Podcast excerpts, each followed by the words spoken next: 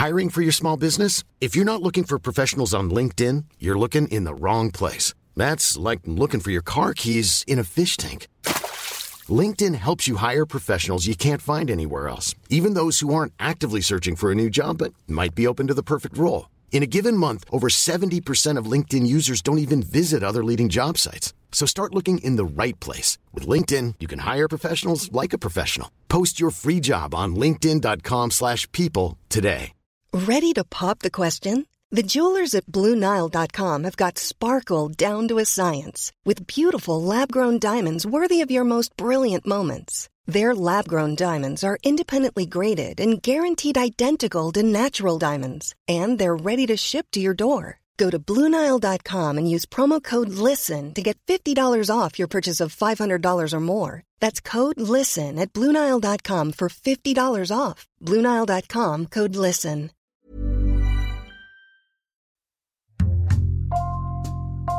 Bonjour, c'est Jules Lavie pour Code Source, le podcast d'actualité du Parisien.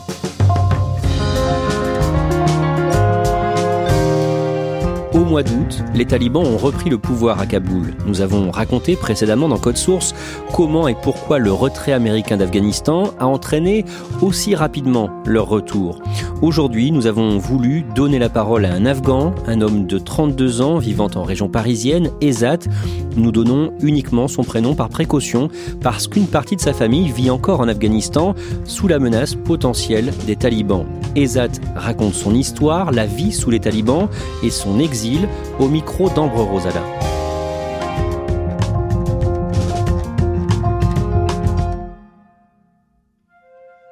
Quand je rencontre Ezat, il vient tout juste de rentrer du travail. Il habite dans un studio, au quatrième étage d'un immeuble de Montreuil, en Seine-Saint-Denis. Il vit seul, mais il me raconte qu'il passe quasiment toutes ses soirées avec des amis, parce qu'il n'aime pas vraiment la solitude. Ezat est né en 1989 dans la province de Maidan Wardak, dans le centre de l'Afghanistan. Ses parents ont des terres agricoles et il passe sa petite enfance au milieu des champs et des montagnes. C'est des montagnes, euh, des montagnes d'Afghanistan tout sec. Euh, il y a des champs de, de, de, abricots, de pommes de terre. Il y a énormément de fruits et légumes de, de cette province. C'est très bon paysage. Il y a beaucoup de beaux, souvenirs, euh, de jouer au cricket, de sortir. J'adorais sortir, passer du temps avec des amis. Ouais, j'étais assez libre. Je veux dire, ouais, on va dire que j'étais très libre même. Quand Ezad fête ses 6 ans, il déménage avec sa famille, dans un petit village à 2 km de Kaboul, la capitale afghane, où son père achète un commerce. Ezat et ses huit frères et sœurs grandissent dans la religion musulmane, la plus répandue dans le pays, et la fratrie ne reçoit pas une éducation particulièrement stricte. Le 27 septembre 1996, alors qu'Ezat a 7 ans, la ville de Kaboul est prise par les talibans, un groupe armé d'islamistes fondamentalistes. Ils s'emparent du pouvoir et fonde l'Émirat islamique d'Afghanistan. Après la prise du pouvoir à Kaboul par les talibans, les États-Unis ont adressé un avertissement au nouveau régime demandant instamment que soient respectés les droits des femmes, faute de quoi ce nouveau régime ne sera pas reconnu par la communauté internationale. Aujourd'hui, les nouveaux maîtres de cette terre sont talibans. La frontière entre le Pakistan et l'Afghanistan est derrière nous, devant, à 8 heures de route, Kaboul. Les talibans se sont présentés à la population le Coran dans une main, la Kalachnikov dans l'autre. Alors, fatigués par des années de guerre, les hommes et les femmes se sont soumis. Les femmes n'ont plus le droit de sortir sans porter la burqa ou le tchadri, un voile qui les dissimule de la tête aux pieds. Elles n'ont plus le droit de travailler, ni de faire des études, et les petites filles n'ont plus accès à l'éducation. Ezat, lui, peut continuer à aller à l'école, mais il ne peut plus apprendre l'anglais, une langue qu'il aime pourtant beaucoup et il voit les interdits se multiplier. À telle heure, faut arrêter le jeu, aller faire prière. À telle heure, euh, faut faire ça. Faut pas couper les cheveux comme ça. Faut s'habiller comme ça. Faut laisser le barbe. De parler avec une fille, c'était interdit. Euh, avant de faire un truc, on y pensait dix fois. Est-ce qu'on peut le faire ou pas? Je me souviens d'une scène. Euh, c'était le mariage d'un cousin et que il avait coupé, je pense, d'un côté le cheveu un peu plus, et les talibans, devant toutes les personnes, ils l'ont rasé sa tête. Et, et euh, ensuite, euh, en disant, tu dois marcher devant tout le monde, mais après, il y a des gens qui ont supplié à Taliban de le laisser. Voilà, c'est, des trucs très basiques, et tout ça, c'est, tout ça a été interdit. Tout ce qui peut distraire de la loi islamique, aux yeux des talibans, est interdit. Ezat ne peut plus faire de sport et donc jouer au cricket avec ses copains. Il n'a plus non plus le droit d'écouter de la musique, d'aller au cinéma ou de regarder la télévision. Les télés, les téléphones, les photos, ça on, avait, mais on l'a caché. On l'a caché vraiment et tard la nuit, euh, vers une heure, deux heures du matin, tout le monde se rassemblait caché regarder un film. Les cousins, on se rassemblait tout le temps euh, chez un l'autre et euh, on attendait que tout le monde dort et ensuite on sortait la télé. Ensuite, quand il y a quelqu'un qui rentrait, tout le monde faisait exprès en disant nous on dort et on mettait des, des couvertures, des trucs sur la télé pour le cacher. Ezat et sa famille vivent quasiment toujours enfermés chez eux, sauf pour tenir le magasin familial. Ezat vit dans la peur de croiser les patrouilles talibanes qui veillent à ce que leurs règles fondamentalistes soient respectées. Car la moindre chose qu'ils considèrent comme une faute peut mener en prison, ou pire. À Kaboul, il y, a, un stade de foot qui s'appelle Razi Stadium. Et euh, c'était un stade où les talibans l'utilisaient pour exécution quand il exécutait ou assassinait quelqu'un, il remplissait le stade, il bloquait le, le schéma, il le bloquait, et ensuite il forçait tout le monde à rentrer pour remplir le stade, et ensuite en disant faut regarder ce jaune et exécuter devant tout le monde pour donner une leçon en disant si vous faites ce truc-là, vous allez avoir la même chose. Le 7 octobre 2001, l'armée américaine entre en Afghanistan pour chasser les talibans. Les soldats viennent d'ouvrir la route et ils se précipitent acclament tout ce qui passe, les militaires, les journalistes. Il est midi en Afghanistan, voici Kaboul. Les camions militaires ont quitté très tôt ce matin la ligne de front. Le long de la route, les cratères des bombes lancées par les B-52 américains. De nombreux bombardements aériens entraînent la chute du régime en novembre, et à la fin de l'année 2001, les talibans ne contrôlent plus que quelques territoires au sud-est et au nord-est du pays. Ezat a 12 ans et il se réfugie avec sa famille au Pakistan le temps que la guerre se calme. Ils y restent quelques mois avant de rentrer dans leur village près de Kaboul pour reprendre le commerce familial. Là-bas, Ezat retourne à l'école où il recommence à apprendre l'anglais, mais il sort peu. Il a peur des attentats kamikazes des talibans toujours présents, mais aussi des bombardements américains. Ça a été arrivé à plein de cas que euh, euh, un taliban il venait se cacher dans une maison pour tirer sur les Américains et les Américains au lieu de, trouver une stratégie ils bombardaient le village entier. De où ils peuvent savoir euh, qui est innocent et qui est pas innocent en fait. Pour tuer quelques talibans, ils ont bombardé les enfants, les femmes, les, les, les personnes civiles innocentes. Et c'est pour ça on était toujours menacés. Cette menace est de plus en plus grande avec les années.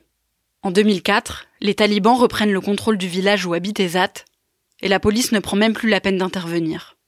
Et surtout, une dizaine d'années plus tard, Ezat trouve un travail qui ne plaît pas aux talibans. À la fin du mois de février 2014, il décide, sur un coup de tête, de prendre la route vers l'Europe avec Ziam, un ami d'enfance.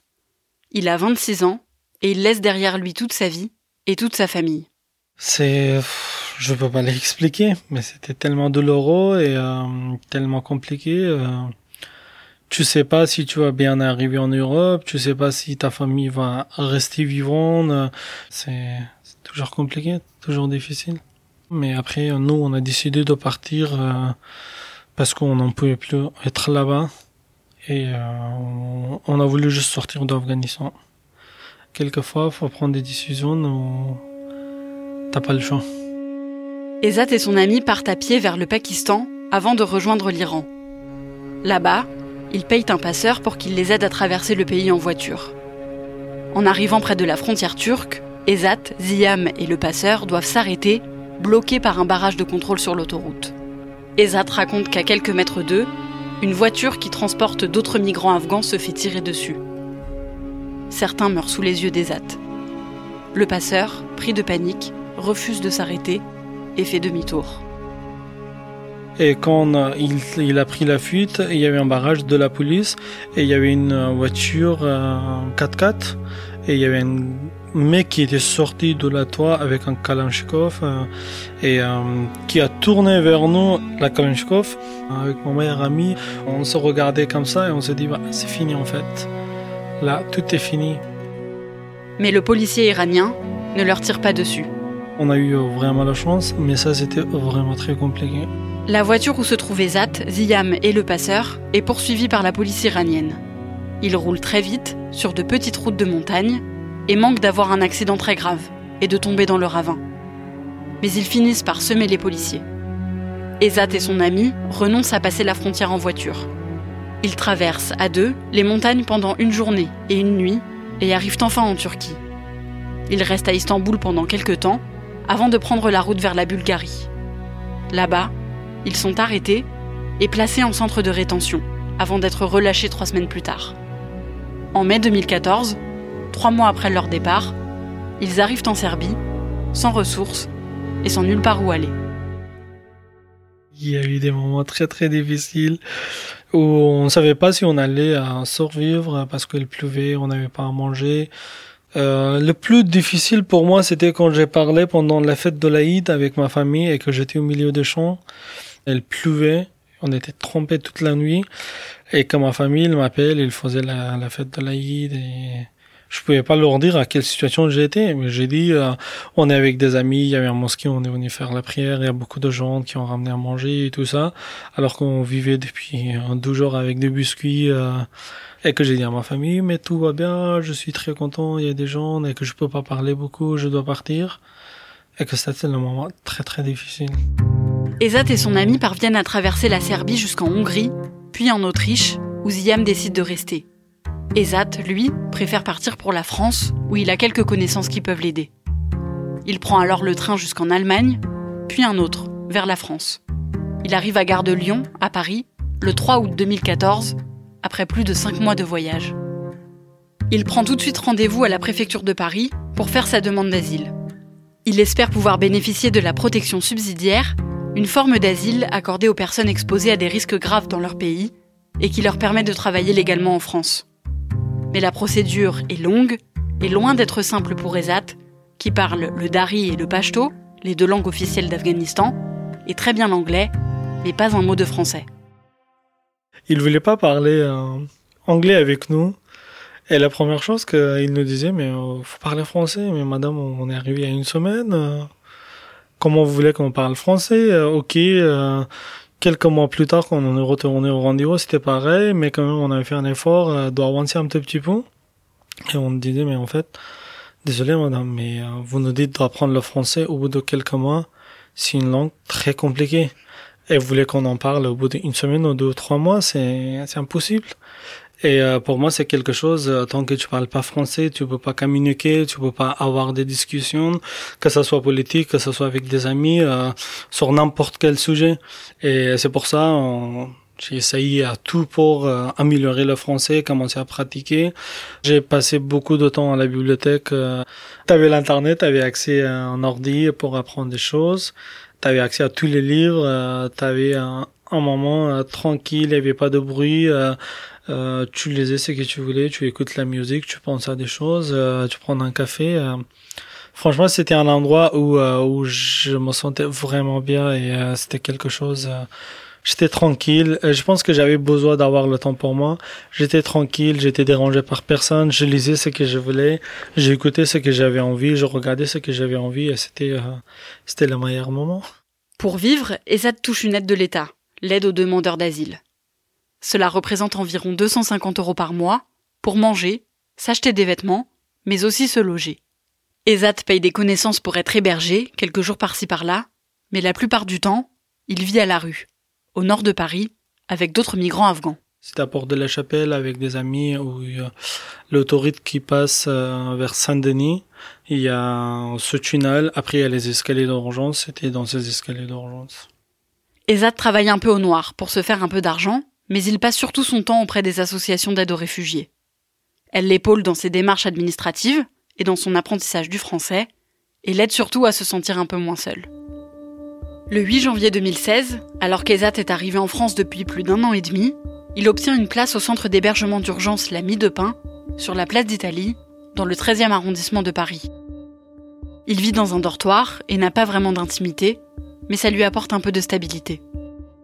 Deux semaines plus tard, le 23 janvier, une lettre au nom des AT l'attend au centre d'hébergement.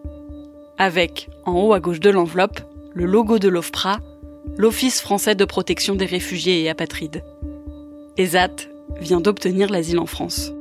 C'était un très grand soulagement. J'ai été très content, j'ai eu une opportunité de, de réfléchir à l'avenir, à penser euh, qu'on pouvait faire des choses maintenant et que j'avais le droit de d'avancer dans la vie, que ce soit au niveau de travail, que ce soit autre chose, si je voulais faire des études.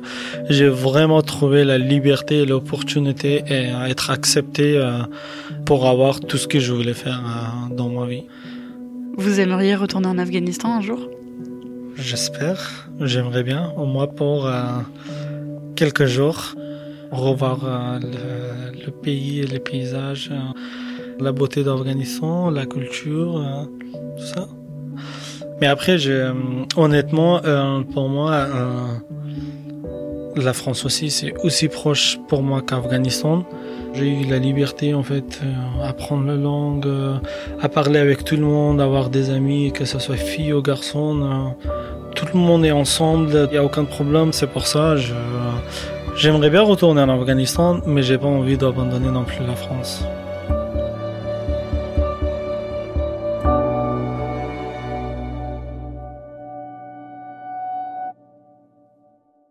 Ambre, Ezat, de quoi est-ce qu'il vit euh, aujourd'hui? Aujourd'hui, il est devenu euh, interprète. Il travaille euh, pour plusieurs associations d'aide aux migrants et il aide les réfugiés qui arrivent en France et qui ne parlent pas un mot de français dans leur démarche administrative. Il m'a dit que c'était quelque chose qu'il avait eu envie de faire très vite après son arrivée en France, tellement ça avait été compliqué pour lui en fait hein, de faire ses démarches administratives. Et pour lui, c'était naturel, maintenant qu'il parle très bien français, d'aider ceux qui arrivent aujourd'hui. Dans ton sujet, euh, tu dis euh, que quand il était euh, encore en Afghanistan, les talibans n'appréciaient pas son, son métier, mais qu'est-ce qu'il faisait justement? Alors, il n'a pas voulu me dire précisément le, le métier qu'il faisait là-bas, ce métier qu'il a en partie poussé à quitter son pays. Hein. Euh, tout ce que je sais, c'est que c'est un poste qui le mettait en danger par rapport aux talibans et qu'aujourd'hui, il ne veut pas trop en parler ouvertement euh, parce qu'il sait que les talibans scrutent un peu les médias étrangers et il n'a pas envie d'attirer l'attention sur lui. Il a peur en fait qu'à cause de lui, les talibans s'en prennent à deux de ses frères qui sont restés en Afghanistan. Comment est-ce qu'il a vécu le retour au pouvoir à Kaboul des talibans? Il le vit pas très bien. Il a très mal vécu euh, ce retour des talibans à Kaboul. Euh, il en a beaucoup parlé avec euh, ses amis. Il a beaucoup d'amis afghans euh, aussi euh, à Paris. Ils, en discutent, ils se réunissent beaucoup. Il suit aussi euh, plus que d'habitude le, les informations pour voir comment la situation évolue. Mais en même temps, il m'a aussi raconté que c'était pas vraiment une surprise pour lui. En fait, ça fait quand même un moment qu'il savait que l'armée américaine allait partir d'Afghanistan et que les talibans allaient reprendre le pouvoir. Euh, donc il s'en doutait un petit peu. Et sa famille en Afghanistan, euh, comment elle va? Quand il a appris que, les talibans étaient revenus, Ezat a tout de suite appelé sa famille. Il a ses parents et plusieurs de, ses frères et sœurs qui ont réussi à, s'enfuir au Pakistan et ils vont bien. Par contre, il a euh, deux frères, comme je le disais tout à l'heure, euh, qui ont dû rester euh, dans leur village près de Kaboul pour tenir le commerce familial. Ils avaient peur que, qu'en partant, ils, ils, se fassent piller, voler tout ce qu'il y avait dans le magasin et qu'ils perdent tout ce qu'ils avaient construit depuis, depuis plusieurs années. Et ils ont donc dû rester. Mais Zat discute avec eux au téléphone ou par SMS tous les jours de manière quotidienne et, et il m'a dit qu'ils allaient bien. Merci Ambre Rosala et merci à Gwenaël Bourdon pour son aide. Code Source est le podcast d'actualité du Parisien, disponible chaque soir du lundi au vendredi. Pour ne rater aucun code source, abonnez-vous sur n'importe quelle application audio et vous pouvez aussi nous retrouver sur leparisien.fr. Cet épisode a été produit par Clara Garnier Amourou, Thibault Lambert, Sarah Amni et Timothée Croisant. Réalisation Julien Moncouquiole. Si vous aimez Code Source, n'oubliez pas de laisser un commentaire sur votre application de podcast et vous pouvez aussi nous écrire directement pour nous faire des retours. Code source at leparisien.fr.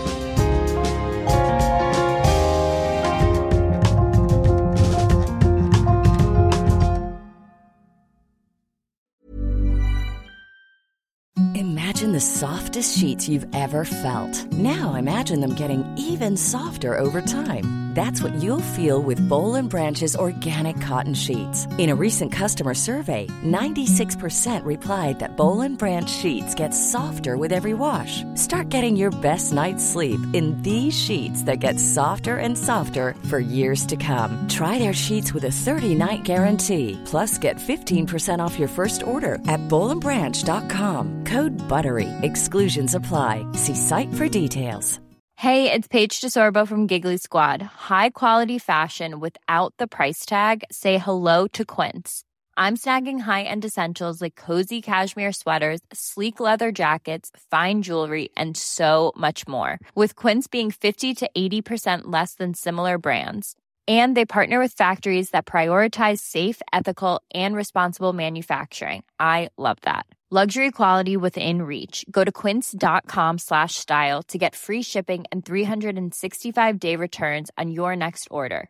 Quince.com slash style.